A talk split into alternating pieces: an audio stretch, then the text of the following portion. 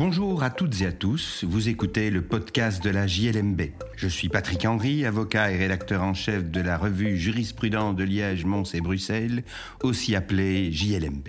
Dans la revue, tout comme dans ce podcast, nous commentons principalement des décisions de jurisprudence prononcées par les juridictions des ressorts des cours d'appel de Liège, Mons et Bruxelles. Cette semaine, je vais vous parler d'un arrêt de la Cour d'appel de Liège du 19 février 2020 qui est commenté par Bernard Louveau dans sa chronique de jurisprudence commentée sur le droit de la construction que nous publions dans le quatrième numéro de notre année 2022.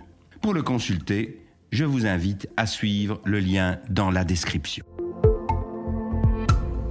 Les faits remontent à l'année 2013. Une entreprise agricole décide de faire construire un bâtiment industriel et elle conclut à cet effet, d'une part, une convention d'architecture portant sur une mission complète, c'est important, et d'autre part, un contrat avec une entreprise qui est d'ailleurs spécialisée dans la réalisation de bâtiments agricoles il va apparaître que, après avoir dressé les plans, obtenu le permis d'urbanisme, l'architecte ne va pas intervenir lors de la réalisation des travaux. La surveillance de ceux-ci ou le contrôle de leur bonne exécution est assuré par un des représentants du maître de l'ouvrage, c'est-à-dire la société agricole qui veut faire édifier le bâtiment. De très nombreuses malfaçons apparaissent très très rapidement et le contrat, le chantier plutôt, va être suspendu euh, dès euh, le mois d'octobre 2013, c'est-à-dire moins de deux mois après que les travaux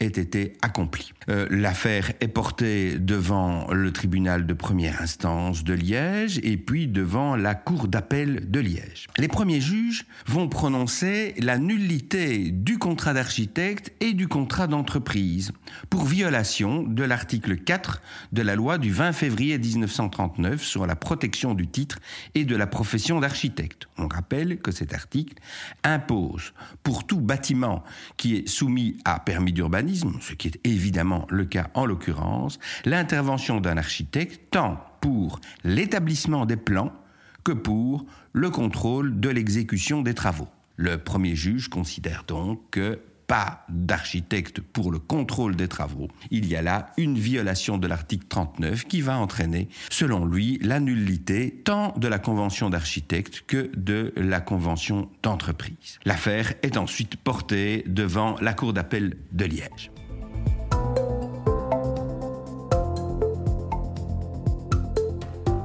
La Cour d'appel de Liège réforme euh, le jugement du tribunal de première instance euh, sous deux angles. Premier angle, elle va d'abord examiner la question de la validité des conventions et surtout de la validité de la convention d'architecte.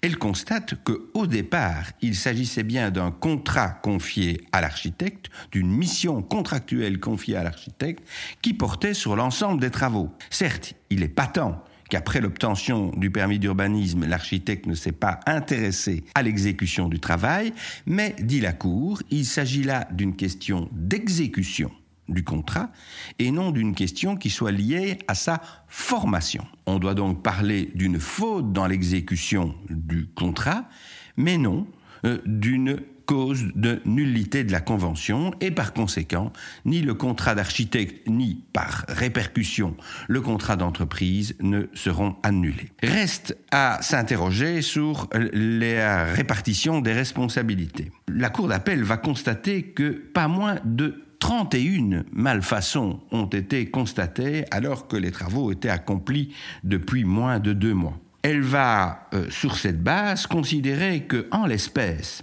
il n'est pas certain que la présence de l'architecte aurait permis d'empêcher les désordres affectant les travaux réalisés par l'entreprise. Alors que les travaux ont commencé dans le courant du mois de septembre 2013, sans autre précision de date, les malfaçons ont été constatées dès le 24 octobre 2013 par l'ingénieur mandaté par le maître de l'ouvrage. L'entreprise a interrompu les travaux dès le mois de novembre.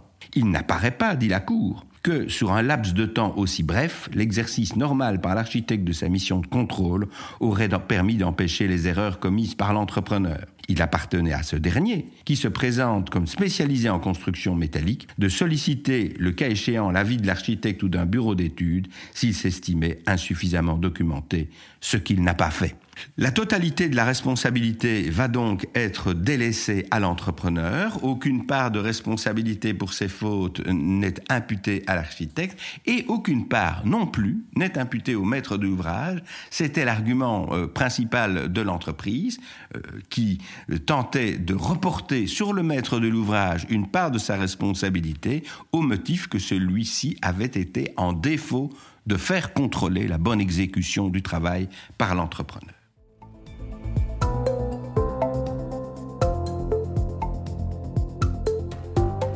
Voilà qui conclut cet épisode du podcast de la JLMB. Je remercie Bernard Louveau pour sa chronique de jurisprudence commentée sur le droit de la construction, qui, je le rappelle, figure dans le numéro 4 de l'année 2022. Il ne s'agit d'ailleurs que de la première partie de cette chronique.